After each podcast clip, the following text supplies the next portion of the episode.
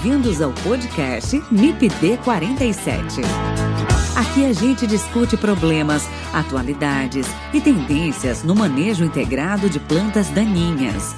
Apresentação: Haroldo Machado. Siga nossa página no Instagram, MIPD47, onde você pode interagir mandando directs, sugestões e comentando os episódios. Você também pode ouvir os episódios e interagir através do nosso site www.mipd47.com.br e entrar em contato pelo e-mail mipd47podcast@gmail.com.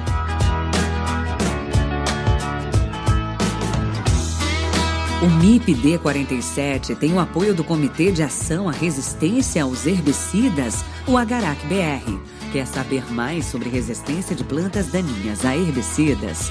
Acesse o site www.agaracifembr.org. Lá você encontra conteúdo de qualidade sobre resistência de plantas daninhas a herbicidas. www.agaracifembr.org.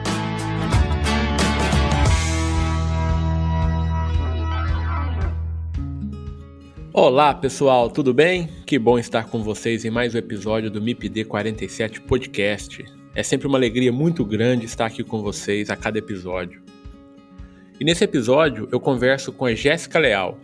A Jéssica é engenheira agrônoma e doutora em fitotecnia pela Universidade Federal Rural do Rio de Janeiro. Recentemente, a Jéssica defendeu seu trabalho de doutorado, que tem como tema o metabolismo e fisiologia de buva, Coniza sumatrensis, resistente a herbicidas.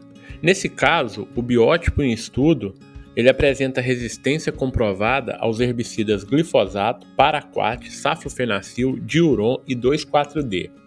Dentre outras coisas, nós conversamos sobre a rápida resposta fisiológica que a buva apresenta como resistência ao 2,4-D, falamos da resistência cruzada a herbicidas inibidores de fotossistema 1, falamos também sobre a suspeita do biótipo em estudo com relação à resistência a herbicidas inibidores da ALS e também falamos sobre características de herdabilidade da resistência aos herbicidas paraquat e diquat em gerações de buva.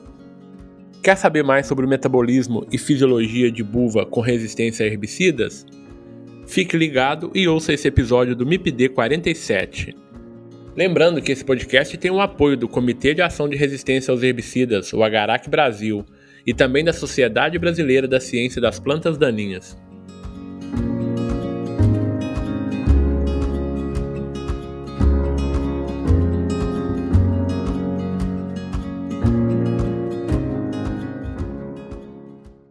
Olá, Jéssica, tudo bem com você? Um prazer ter você aqui de volta, né, no MIPD 47, a segunda participação, tudo jóia? E aí, professor, tudo bem? O prazer é meu, é, me sinto honrada de estar voltando aqui, agora em outra posição, falando um pouquinho aí de outros assuntos.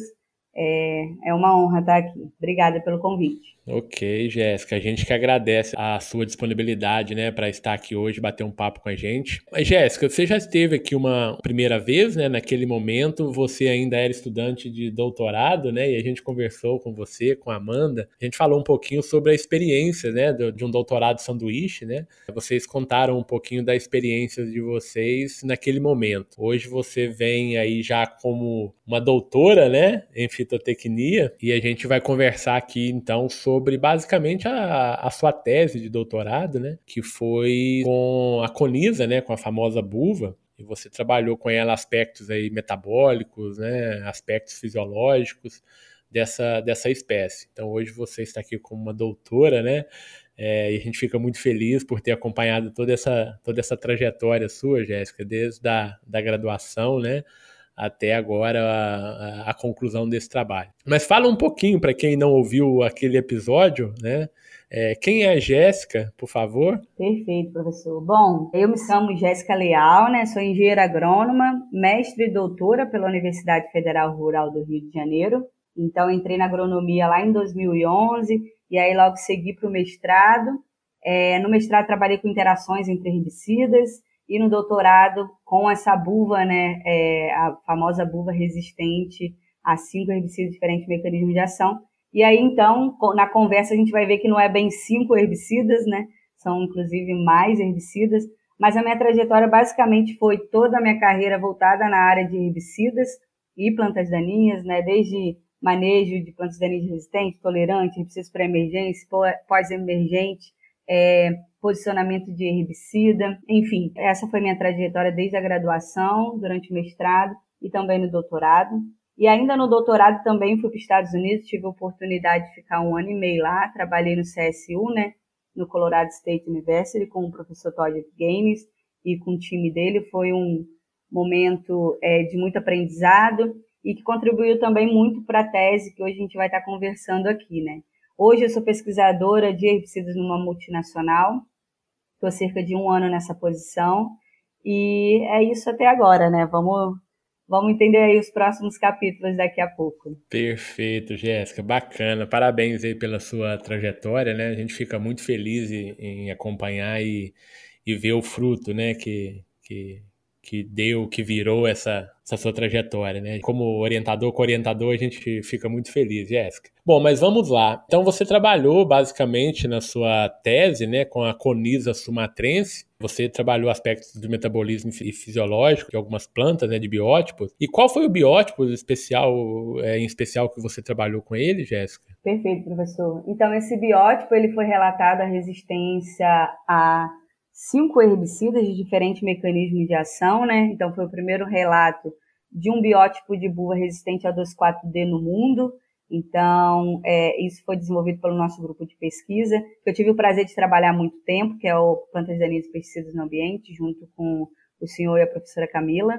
Então, a gente tem um biótipo resistente a paraquat, a diuron, safrofenacil, 2,4-D e glifosato, até nesse momento. Então, esse foi o biótipo alvo do estudo da minha tese de doutorado. Perfeito. Esse relato, ele ocorreu em 2017, né, Jéssica? E a partir daí, então, se derivaram aí vários trabalhos, né, em relação a esse, a esse importante biótipo aí dentro desse sistema de produção que a gente tem hoje no Brasil, né? Então, qual foi, Jéssica, o principal objetivo aí com o seu trabalho, né, na sua tese? Então, a minha tese, ela chama Metabolismo e Fisiologia de Conisa sumatrense resistente a herbicida. Então a gente queria mesmo entender como que esse biótipo se comportava quando a gente aplicava esses herbicidas e também como se comportava quando a gente aplicava outros herbicidas. Então a gente vai ver que parte da tese é para entender essas respostas fisiológicas desse biótipo à aplicação dos herbicidas e alguns capítulos, inclusive, alguma proposta de manejo com outros mecanismos de ação desse biótipo. E aí, quando a gente vai para o último capítulo, é para a gente entender a herança genética, né? Então, é um biótipo resistente e ele está passando esse gene de resistência, essa característica, para a geração seguinte como, né? Como é que, qual a proporção de biótipos resistentes de biótipos suscetíveis que a gente vê numa geração seguinte? Então, a minha tese ela girou em volta dos aspectos fisiológicos, aspectos metabólicos, a parte de herança genética e também alguma coisa de controle ou seria a proposta de controle desse biótipo resistente. Perfeito. E, e essa tese ela foi recentemente defendida, né, Jéssica? Recentemente aprovada. Uma banca bem, bem bacana, né? É, só para constar aqui, então participaram da sua defesa aqui o professor Ruben, né, da, da UEM, o professor Giliardi, da UEL, o professor Júnior Borella, da FURG, e o professor Pedro, aqui da, da Rural, né, e a professora Camila, como orientadora. Eu, como orientador, não pude participar, mas acompanhei ali de perto, né, a sua, a sua defesa. Então, parabéns. Bom, vamos lá, Jéssica. Então, a, na sua tese, você dividiu esses, é, esse material em cinco capítulos, né, para melhor organização do, do trabalho. Eu vou começar uh, uh, pelo segundo capítulo, Jéssica, tá? Na nossa conversa aqui. No segundo capítulo, você trabalhou com a rápida resposta fisiológica, né, da buva ao 2,4-D. Então, essa estratégia, né, de resistência aí da buva, que é a rápida resposta fisiológica. Fala pra gente um pouco, Jéssica, o que, que é essa rápida resposta fisiológica? Perfeito, professor. Então, vale a pena levar em consideração por que, que o nosso time chama de rápida resposta fisiológica, né? É um termo muito utilizado também, é rápida necrose, e a gente prefere chamar de rápida resposta fisiológica porque a gente está associando a essa morte celular da planta para não translocar o herbicida como uma provável é, morte celular programada. Então, quando a gente fala de morte celular, a gente tem dois viés, né? A gente tem um caminho que vai levar para a morte celular programada, que é o caminho que a gente está defendendo e já tem alguns respaldos científicos para defender essa teoria. E a outra, o outro viés é a morte celular necrótica. Então, para não ter essa confusão que a rápida necrose pode ser a morte celular necrótica, a gente prefere chamar de rápida resposta fisiológica. Mas, óbvio, o sintoma que a gente vê quando a gente aplica o 2,4-D num biótipo resistente de buva, a gente vê uma necrose. Então, é o sintoma externo que a gente vê. E como que isso acontece, né? Então, lá nos Estados Unidos, a gente fez o RNA-seq, que é uma análise para entender quais genes estão sendo ativados e desativados ou desativados, né? Quando é, essa planta recebe o herbicida 2,4-D. Então, acredito que no futuro próximo a gente vai estar entendendo essas rotas genéticas, né, esses genes up e down regulate, para entender essa morte celular. Mas o que, que a planta faz? Quando a gente aplica o 2,4-D, ela estrategicamente mata a célula para o herbicida não translocar e dessa forma ele não chega nos meristemas. Qual o meristema?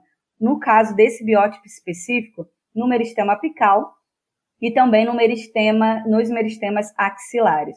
Então, a planta mata a célula, a gente vê essa necrose externa, é, a gente acredita que a morte celular é programada, mas vê essa necrose externa, dessa forma o herbicida não transloca e ela rebrota e sobrevive e segue normalmente produzindo sementes viáveis. Então, é, esse é o conceito de rápida resposta fisiológica ou rápida necrose é a estratégia de sobrevivência do biótipo quando submetido ao herbicida 2,4-D. Em quanto tempo, Jéssica, você observou ali os sintomas, né, para esse biótipo resistente? Esse é um ponto bem interessante, professor, que foi uma curiosidade que surgiu durante o meu doutorado, que é, o nosso grupo via lá no Rio de Janeiro, né, um local quente, que os sintomas apareciam em 30 minutos. E outros times no Brasil que trabalham com esse biótipo relatavam que o sintoma, né, essas pontuações necróticas apareciam após duas, três horas. Então surgiu um questionamento do porquê, né? Por que, que em teoria, o mesmo, o mesmo mecanismo de sobrevivência é, tinha um delay quando era aplicado no sul ou quando ele era aplicado e era mais rápido quando aplicado em regiões quentes, como Rio de Janeiro, São Paulo. Então, isso foi parte da investigação da, da minha tese. A gente submeteu os biótipos em duas condições de temperatura. Então, a gente simulou uma temperatura de 15 graus Celsius e simulou uma temperatura de 30 graus Celsius. Então, a gente colocou essas plantas sem aplicação para aclimatar por três dias nessas condições, tirou da, dessa câmara de crescimento, aplicou o herbicida 2,4-D e devolvemos para essa câmara de crescimento. E as plantas que estavam na condição de 30 graus Celsius, apareceu o sintoma 30 minutos após a aplicação. E essa análise foi correlacionada com espécie reativa de oxigênio também. Então, a gente tinha a análise visual e a análise de formação de espécie reativa de oxigênio. Ô, Jéssica, só um parêntese aqui, explica aqui para os nossos ouvintes o que, que são espécies reativas de oxigênio, né? E por que, que essas espécies são formadas, enfim. Então, as espécies reativas de oxigênio, é, elas são geralmente produzidas é, no cloroplasto, muitas das vezes em outras organelas, como mitocôndria, mas a maioria delas acontece realmente na parte de respiração na mitocôndria ou na fase da fotossíntese na cadeia transportadora de elétrons. E essas espécies reativas de oxigênio, quem são, né? Então, temos o superóxido, o peróxido de hidrogênio, é, o oxigênio singleto. Todas essas espécies, elas são formadas por algum estresse ou, muitas das vezes, como um sinalizador de estresse da planta.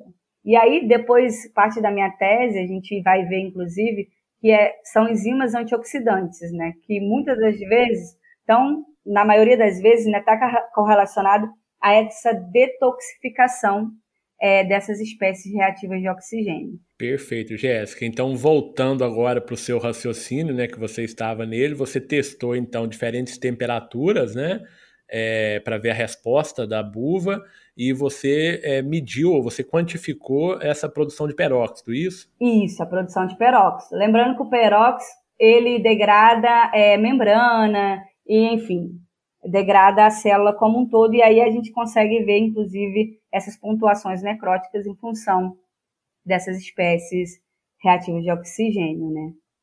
Que degrada a parede, degrada a célula e, enfim, aí aparece esse sintoma. Então você observou que teve uma diferença de comportamento ou de resposta, né, do dano fisiológico em função da temperatura, né? Exatamente. Então, na condição de 15 graus, a gente foi ver sintomas necróticos e essa correlação direta com espécie reativa de oxigênio, no caso o peróxido, lá duas horas após aplicação. Enquanto que em condições mais quentes, de 30 graus Celsius, esses sintomas eles já aparecem em 30 minutos. Então, no final, a planta ela aparece após duas, três horas após a aplicação do herbicida, é, esse nível de espécie reativa e o nível de sintoma visual ele iguala na temperatura de 15 e na temperatura de 30 graus. Mas tem esse delay quando a planta está numa condição mais fria. Depois ela vai necrosar o tecido vai rebrotar nas gemas axilares e apical e vai sobreviver normal. Então não muda dali das três horas para frente. É só um delay que acontece quando a, o biótipo, né, ele está acondicionado numa temperatura mais fria ou mais amena. Há um delay nessa produção de espécie reativa, logo um delay nos sintomas visuais que a gente vê de necrose. Perfeito. Então, por isso, nessas condições mais quentes, como é aqui o caso do Rio de Janeiro, esse sintoma ele, ele é percebido muito mais rápido, né? Que a gente via ali durante a condução dos ensaios, né, Jéssica? Você fazia a aplicação e rapidamente a gente já conseguia observar esses sintomas necróticos ali, né, na, nas folhas das, das espécies, oh, desculpa, do, do biótipo resistente, né? Exatamente. Isso é muito importante para a detecção, uma rápida detecção também, né, professor? É um biótipo que é fácil detectar quem é o biótipo resistente. Então, se você aplica um 2,4-D, onde você está esperando um sintoma normal de auxina, né, que é o encarquilhamento, a epinastia, amarelecimento, necrose e morte, dias após a aplicação, e aí você aplica um herbicida 2,4-D num biótipo de buva e poucos minutos ou poucas horas você vê esse sintoma necrótico que se associa muito ao herbicida de contato, você já associa que aquele biótipo ele é resistente. Então você consegue também entrar com um manejo mais rápido daquele biótipo, vendo que você tem um biótipo resistente na sua área, do que para outros casos com outros mecanismos de resistência, por exemplo. Perfeito, Jéssica. Ô, Jéssica, o estádio que você aplicou o 2,4-D nesse ensaio, qual foi? Então, esse ensaio, ele foi feito com as plantas bem pequenininhas, elas estavam ali com quatro a cinco folhinhas, né? Então, inclusive, na, esse capítulo, ele já foi publicado, ele foi publicado na With Science o ano passado, e lá você consegue acessar um link que a gente tem um vídeo que é um timeline, né? Então, a gente aplicou o herbicida 2,4-D num biótipo resistente, num biótipo suscetível e fez um vídeo com timeline. Então você consegue ver poucos minutos e horas após a aplicação o biótipo resistente necrosando e o biótipo suscetível começando um sintoma de epinastia. Então é bem interessante, inclusive, para identificar como que se comporta um biótipo de buva resistente ao herbicida 2,4-D com esse sintoma de necrose, né? Perfeito, Jéssica. Então é um trabalho, né, que é um, é um capítulo aí muito interessante da tese, né? Já está com um artigo publicado, né? Quem tiver interesse, então pode pode. A gente vai deixar lá também o link, né, na, na descrição aqui do, do, episódio. Tá, foi publicado na Weed Science, né, o, o artigo e realmente ele está ele tá muito interessante, né? Muito muito bem feito. O MIPD 47 tem o apoio da Sociedade Brasileira da Ciência das Plantas Daninhas. Se você quiser conhecer um pouco mais sobre a SBC PD, visite o site www.sbcpd.org.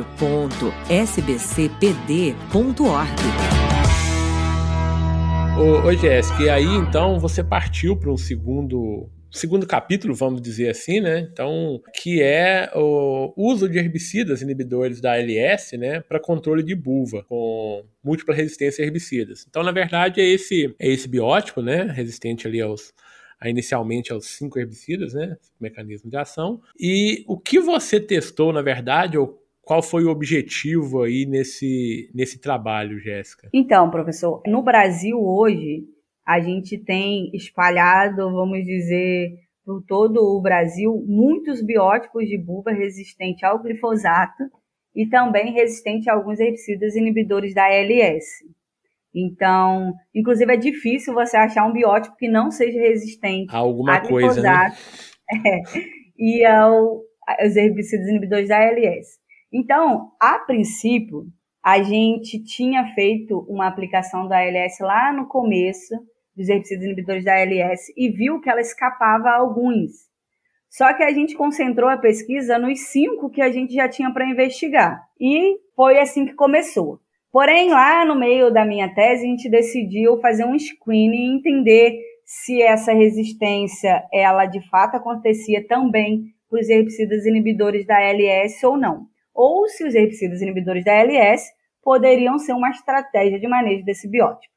E para nossa surpresa, quando a gente aplicou o clorimuron, cloranzulam, metsulfuron, imazapic, imazapi e etoxufuron. Então a gente aplicou todos esses herbicidas.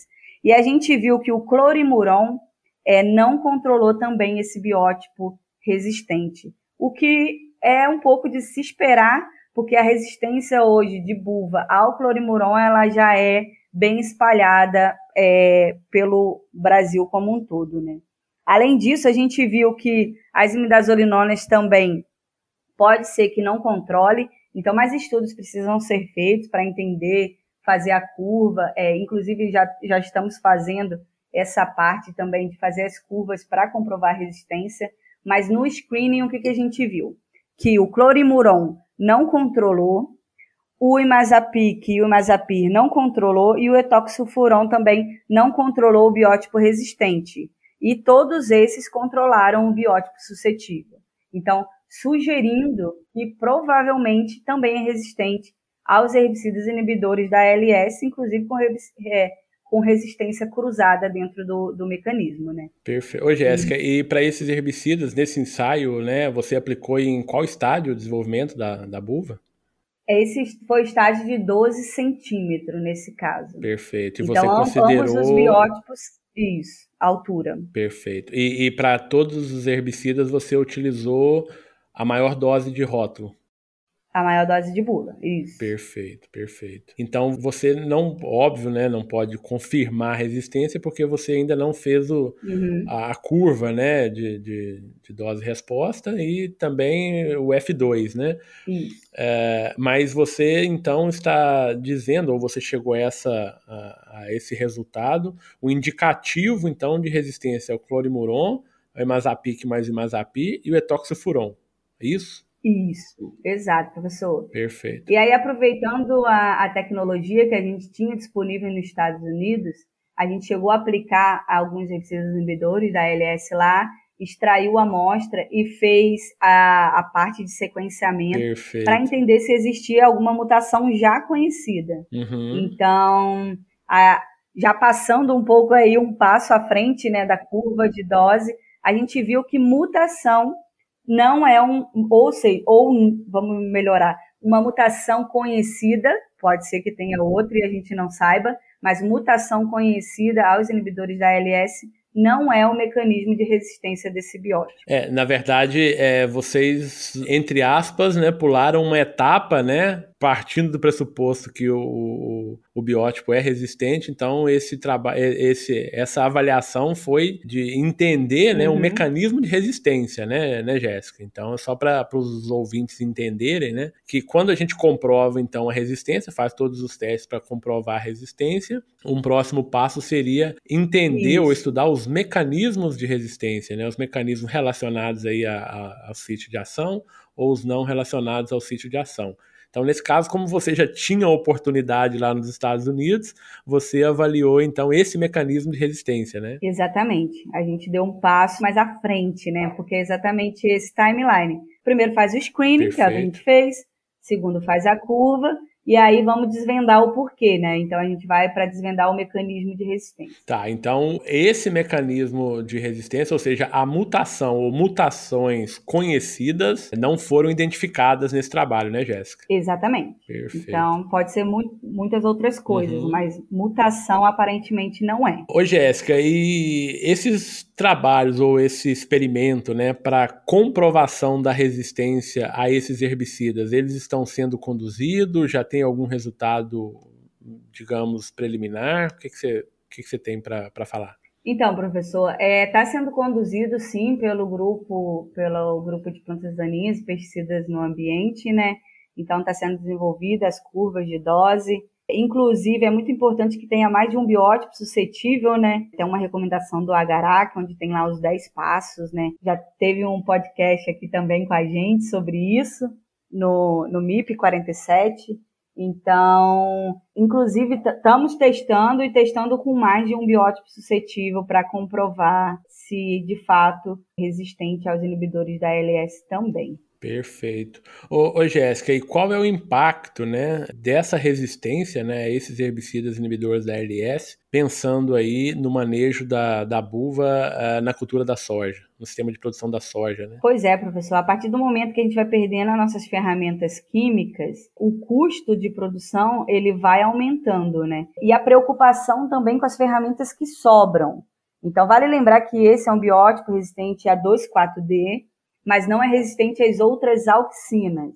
Então, o triclopi, o dicamba, é, controla muito bem esse biótipo. Em contrapartida, os inibidores da ALS, a gente já Perfeito. viu que não são todos que controla. E aí a gente perde algumas ferramentas muito importantes, inclusive na pós-emergência da soja, né? Clorimuron é um exemplo claro desse.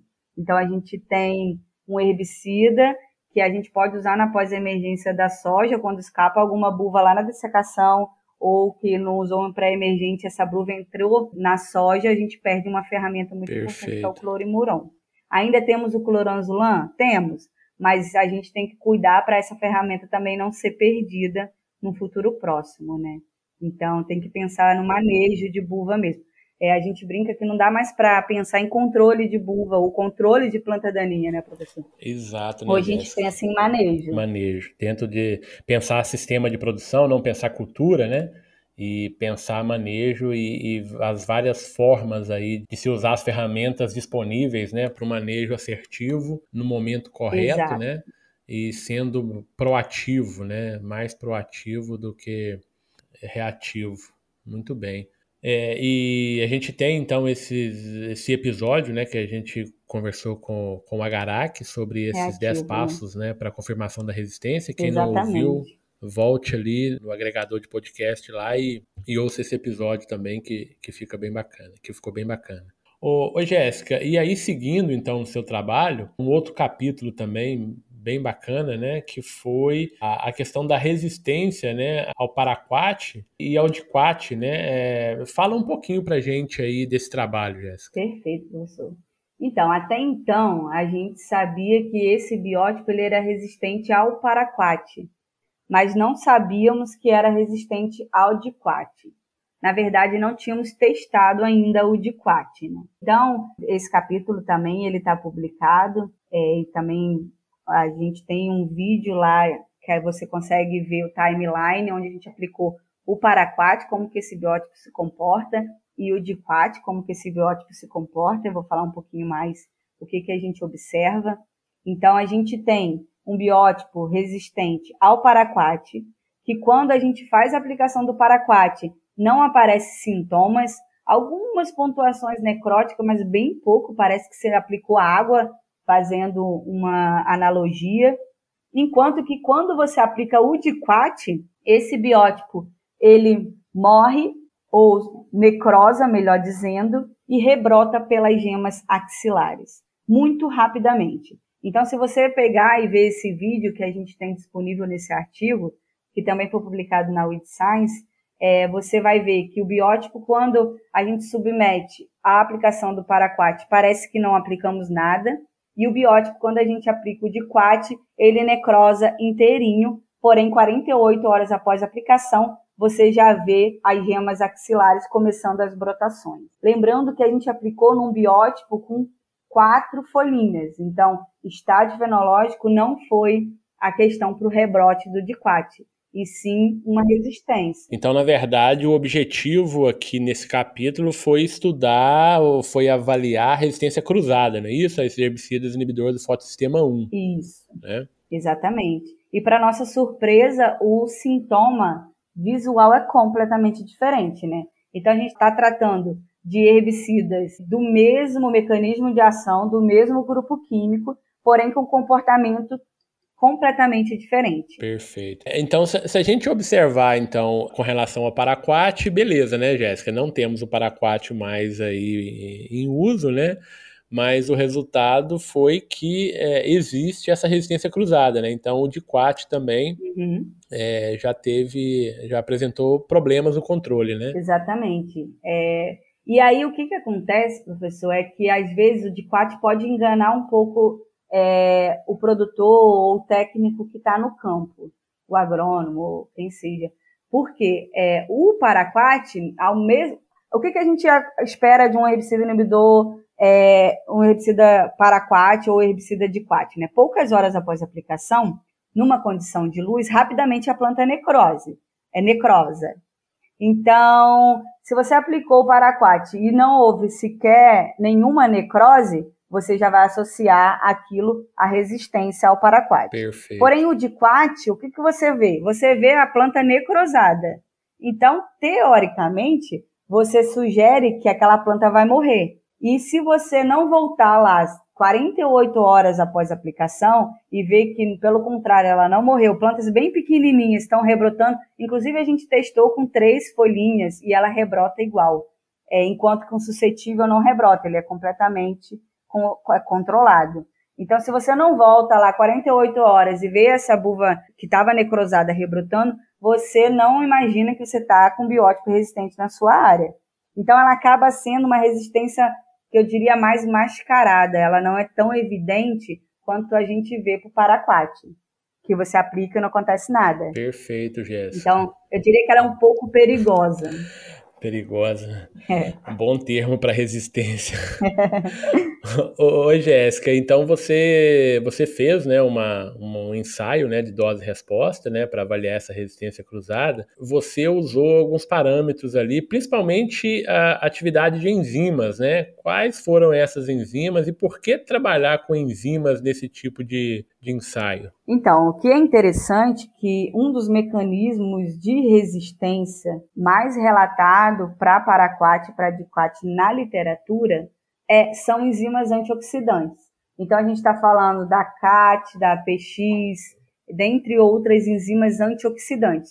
O que, que essas enzimas fazem? Exatamente aquilo que eu tentei explicar anteriormente. Ela detoxifica as espécies reativas de oxigênio que são exatamente a causa-morte dos herbicidas paraquat e do diquat na planta. Então, quando você aplica o herbicida paraquat e o herbicida diquat, rapidamente a planta produz muitas espécies reativas de oxigênio, que degradam célula e matam o tecido muito rápido. Essas enzimas, ela detoxifica essas espécies reativas. Então, é um mecanismo da planta de sobreviver ao herbicida, muito bem relatado na literatura para o paraquat e o diquat. Então, foi uma linha de investigação da gente. Será que o mecanismo de resistência, principalmente do paraquat, são, é ou não enzima antioxidante?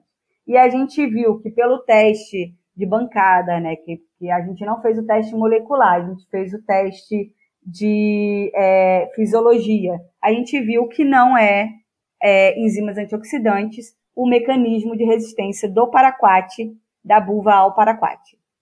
Então é por isso que a gente fez. Perfeito. E só, só fazendo uhum. um parênteses, né, Jéssica, aqui só para os nossos ouvintes aqui se identificar, é, as enzimas que foram avaliadas aí as suas atividades, né, foi a superoxidesmutase, né, que é a SOD, a catalase, né, que é, a gente chama de CAT, e a ascorbato peroxidase, né, que é, que é a APX. é isso? E, e, foi avaliado também o teor, então, de isso. peróxido de hidrogênio, né? Que, que é o agente causal, né? Uhum. Perfeito. Isso, perfeito, professor. E, e aqui também, Jéssica, você usou uma técnica, né, que foi até é, a validação dessa técnica foi no primeiro capítulo da sua tese. Exato, para fazer essa. Que foi a, a fluorescência da clorofila, né? Isso, e aí assim a gente faz essa correlação, né? Se está aumentando ou está diminuindo. A fluorescência da clorofila É, explica só para gente aí, para gente é, entender também um pouquinho desse parâmetro que, que a gente tem sempre usado aqui nos nossos ensaios, né, nos nossos trabalhos. Como que, que a gente usa essa fluorescência da clorofila A nesses trabalhos com, com resistência, ou com efeito de herbicida, com controle, enfim. Perfeito, professor. Então, a técnica da fluorescência da clorofila A, ela é uma técnica não destrutiva, ou seja, você não precisa é, destacar uma folha ou tirar a planta daquela condição que você está cultivando para analisar. Então, só voltando, o que, que é? Quando a gente está falando de fluorescência da clorofila A, indiretamente a gente está falando de fotossistema, ou seja, da parte da, fotos, da fotossíntese da planta.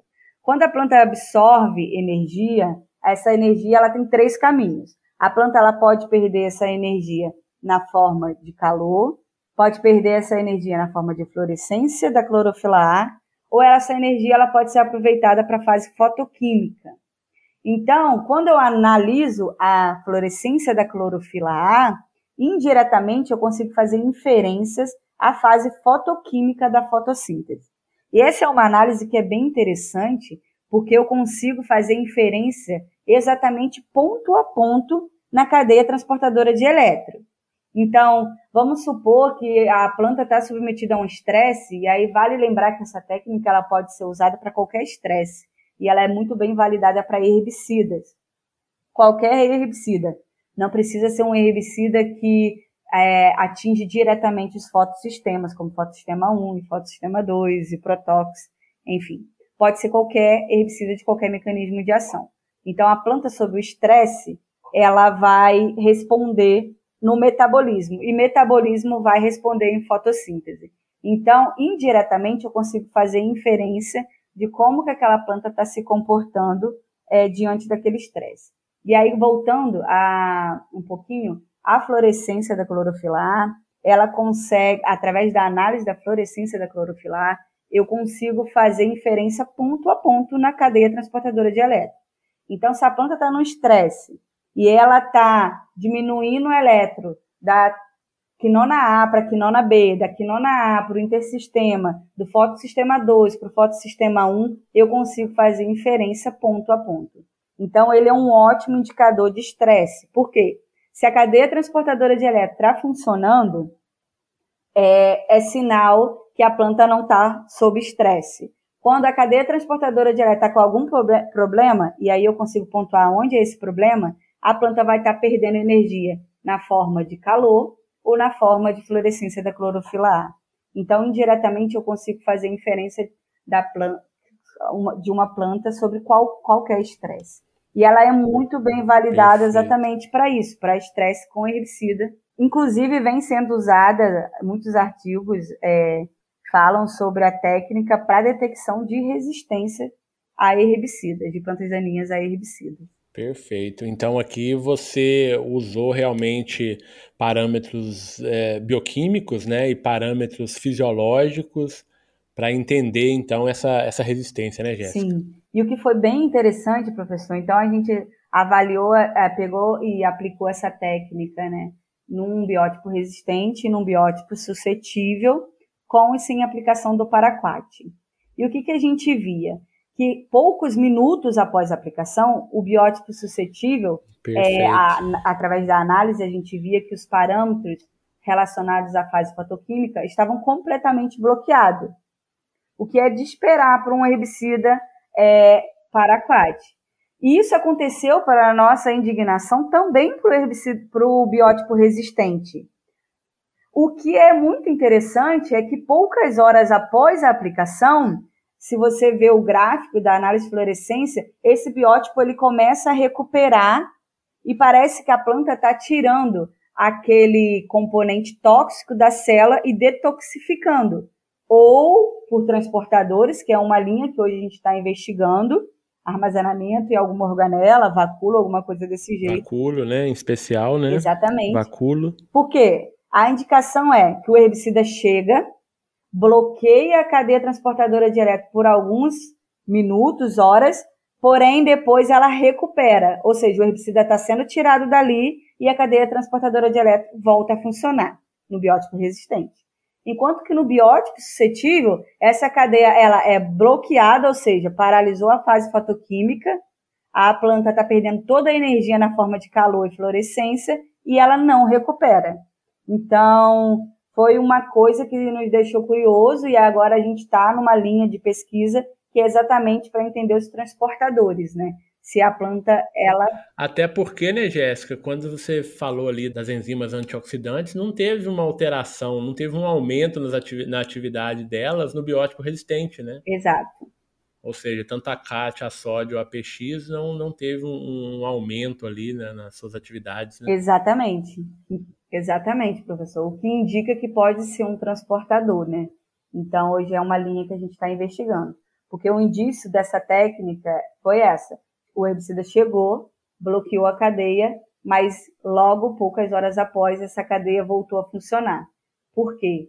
A teoria é que ela está detoxificando de alguma forma, tirando talvez essa molécula tóxica da, do cloroplasto e armazenando em outra organela é a sugestão. Perfeito. E lembrando também, né, Jéssica, que uh, o próprio acúmulo de peróxido de hidrogênio também foi menor, né? Ocorreu, na verdade, de uma maneira mais rápida no biótipo suscetível, né? Foi menor. Ou seja, no biótipo resistente, essa, esse acúmulo foi reduzido, né? Exatamente. Que leva também a gente a, a, a esse caminho de raciocínio aí com relação à resistência, né? Exatamente. Bacana. Exatamente, professor. Mas hoje o que tem relatado para CLAT, de CLAT, de mecanismo de resistência, é enzimas antioxidantes, tem bastante coisa de transportadores também, e por isso que a gente foi nesses dois caminhos, né? Perfeito, perfeito.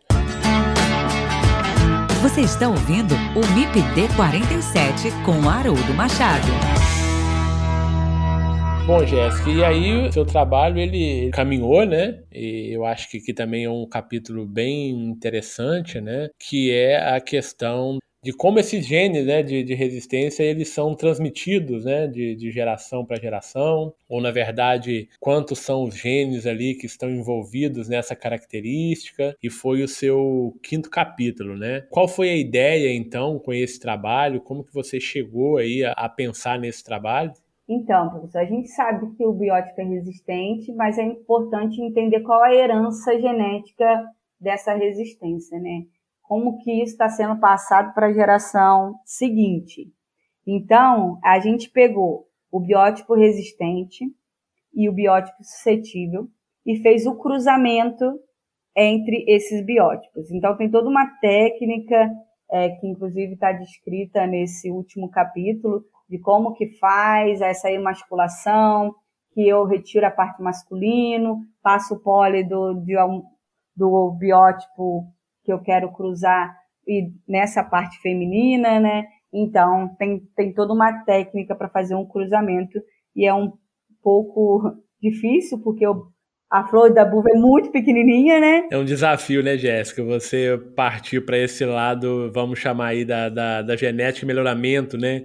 É, fazer esses cruzamentos aí foi um desafio bem, bem grande, né? Exatamente, mas gerou resultados bem interessantes, né? Ô, ô Jéssica, só antes de você continuar, uhum. você falou então que fez esses cruzamentos direcionados, né, uhum. né, entre biótipo, entre plantas do biótipo resistente com plantas do biótipo susceptível. Uhum.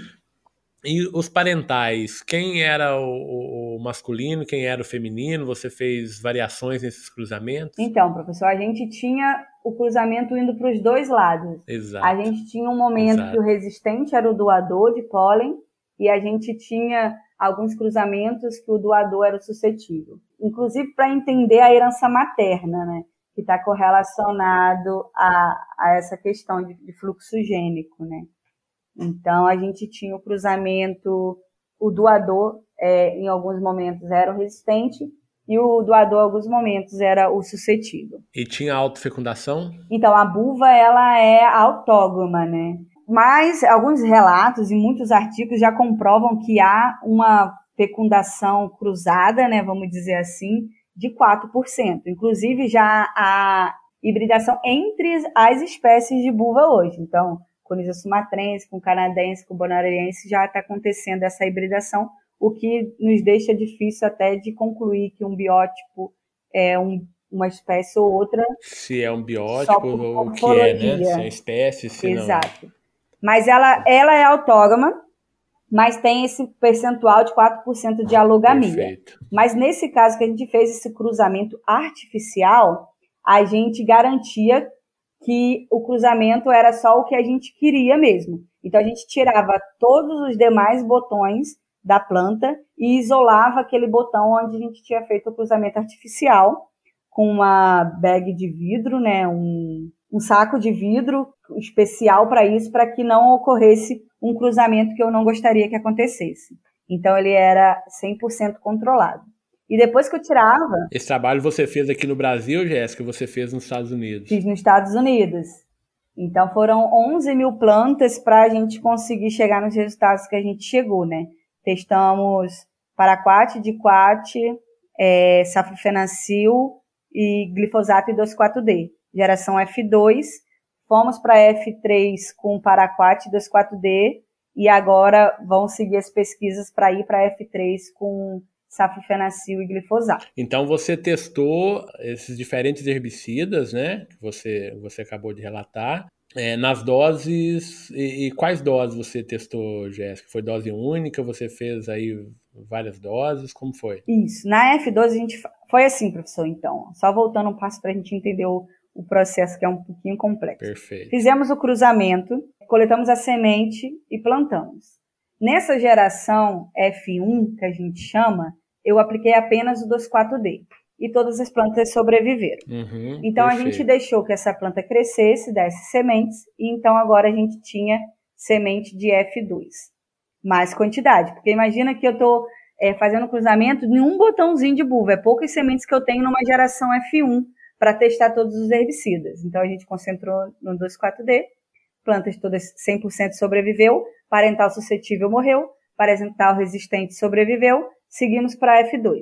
Na F2, a gente já testou essa gama de herbicidas numa curva de dose. Então, a gente testou quatro doses e ainda tinha testemunha sem aplicação. Então, a gente fez essa. Geralmente eram de 32 a 42 plantas por dose por herbicida. Para a gente fazer o cálculo e entender essa herança genética. Em paralelo, a gente pegou algumas dessas plantas de F2, deixou autopolinizar e aí a gente foi agora para a F3. Na F3 eu segui é, com Paraquat e com 2,4-D. Então a gente tem a herança genética para esses herbicidas até F3 e para os Até a terceira geração, né, Jéssica? Isso, até a terceira geração. Perfeito. Então, esse, esse foi o fluxograma que a gente está tá seguindo para entender a herança genética desse biótipo aos herbicidas. Perfeito. Ô, ô Jéssica, e, e, quais foram os principais resultados aí que você encontrou aí nessa, nessa parte aí da, da genética, né? Desse cruzamento, de, de entender esse F1, F2, F3 aí. Perfeito. Até onde você foi. Então, professor, quando a gente tem esses dados, o que, que eu avalio? Planta que sobreviveu igual o resistente, planta que morreu igual o suscetível, né? Então, Perfeito. seria plantas que sobreviveram e plantas que morreram. A partir do momento que eu tenho esses dados, eu aplico um teste do Q quadrado com vários modelos genéticos. Então, eu vou testar se essa segregação está acontecendo 3 para 1, ou seja, 3 resistente para uma suscetível. É uma segregação mendeliana normal. Ou se ela está segregando 9 para 7, 13 para 1. Enfim, existem vários modelos que vai me responder muitas coisas se esse é, se essa herança ela está sendo está segregando é, de forma dominante, de forma recessiva, se depende de um gene, se depende de mais de um gene. Então, através dessa análise de herança, eu consigo fazer inferência sobre isso tudo. O que, que esse último capítulo é, que eu escrevi nessa tese tem? Então, a gente fez a herança por Paraquat, F2 e F3, e por Diquat F2. O que, que a gente viu através dos testes estatísticos, o que quadrado, o teste P e tudo mais que a gente fez? A gente vê que o paraquat está segregando numa proporção 3 para 1. Isso quer dizer o quê? Que se hoje eu aplicar é, o paraquat e essa planta sobreviver e dar semente, essa, essa geração seguinte vai ter 75% das plantas resistentes e 25% das plantas suscetíveis. Então, isso, isso aqui foi a herança que a gente descobriu até então para o paraquat. O paraquat, né? Isso. Pro e o diquat, que é aquele que eu disse que é mais inocente, que a gente não dá tanta atenção, ele está segregando 15 para 1. O que, que isso quer dizer? É, essa que, que é a pergunta agora para os nossos ouvintes, é. Jéssica. O que que isso quer dizer? O que que isso quer dizer? Exatamente, professor. Quer dizer que 94% das plantas vão ser resistentes e 6% vão ser suscetíveis. Por quê? É, quando eu falo numa segregação 3 para 1, eu estou falando que isso é um single gen dominante, ou seja, eu preciso de um gene dominante para passar aquela característica. Então, é um mendeliano simples mesmo. Azão, azim, cruzou com azão, azim, vai dar 75% resistente, 25% suscetível. Quando eu vou para o paraquat, que eu estou segregando 15 para 1, eu estou falando que são dois genes que carregam aquela característica, segregando independentemente. Então, por isso que essa proporção de biótipo resistente é maior para o diquat do que é para o paraquat. Então, ela acaba sendo um problema ainda maior por ela entregar é, uma descendência com biótipos resistentes numa proporção maior do que a gente viu, inclusive, para o. Em maior, em maior proporção, Exato. né, Jéssica? E aí, então, volta tudo aquilo que a gente ensina, que a gente explica, né, com relação ao manejo, né, Jéssica, é para principalmente evitar que esses materiais ou que essas plantas produzam descendentes, né, porque cada vez que ela produz é, descendente, a proporção de indivíduos resistentes vai aumentando, né, de uma maneira muito significativa naquela população. Né? Então, realmente é um resultado é, que deixa a gente bem, bem, com, bem ligado né? no que, no que é, isso é, implica na prática, né? de manejo, principalmente. Perfeito, professor. E aí, a gente está falando de, um, de uma planta, né? de uma espécie altamente prolífera, né? Então, Exatamente. uma planta produzindo ali 200 mil sementes é, é preocupante. Exato. Então essa capacidade dela de produção, de alta produção de semente, né, com essa proporção de, de herança, digamos assim, né, de, do gene com resistência, né, de transmissão desse gene da, da resistência. Então isso é uma coisa que realmente preocupa, né, e e deixa a gente aí é, com alerta ligado. Jéssica, esse tipo de trabalho ele tem sido realizado para outros herbicidas para entender isso? Como que você tem acompanhado, né, em termos aí de literatura? Esse tipo de trabalho, porque isso é um trabalho que tem uma implicação prática muito, muito grande também, né? De entender essa, essa dinâmica populacional aí, né, baseado em, em herança genética, né? Sim, professor, tem sido muito feito, inclusive porque é um caminho mais fácil depois de você chegar no mecanismo de resistência, né? Então, primeiro ele tem esse viés de entender como é que esse biótipo está passando essa resistência para a geração seguinte, né? Qual o risco que tem de, disso ser propagado mais ou menos rápido então, isso é uma parte que a herança genética nos ajuda a entender. E uma outra parte que a herança genética nos ajuda a entender é quando eu tenho as linhagens puras. Hoje eu sei qual linhagem minha lá na F3 é 100% resistente, não está segregando mais, e qual linhagem que é 100% suscetível.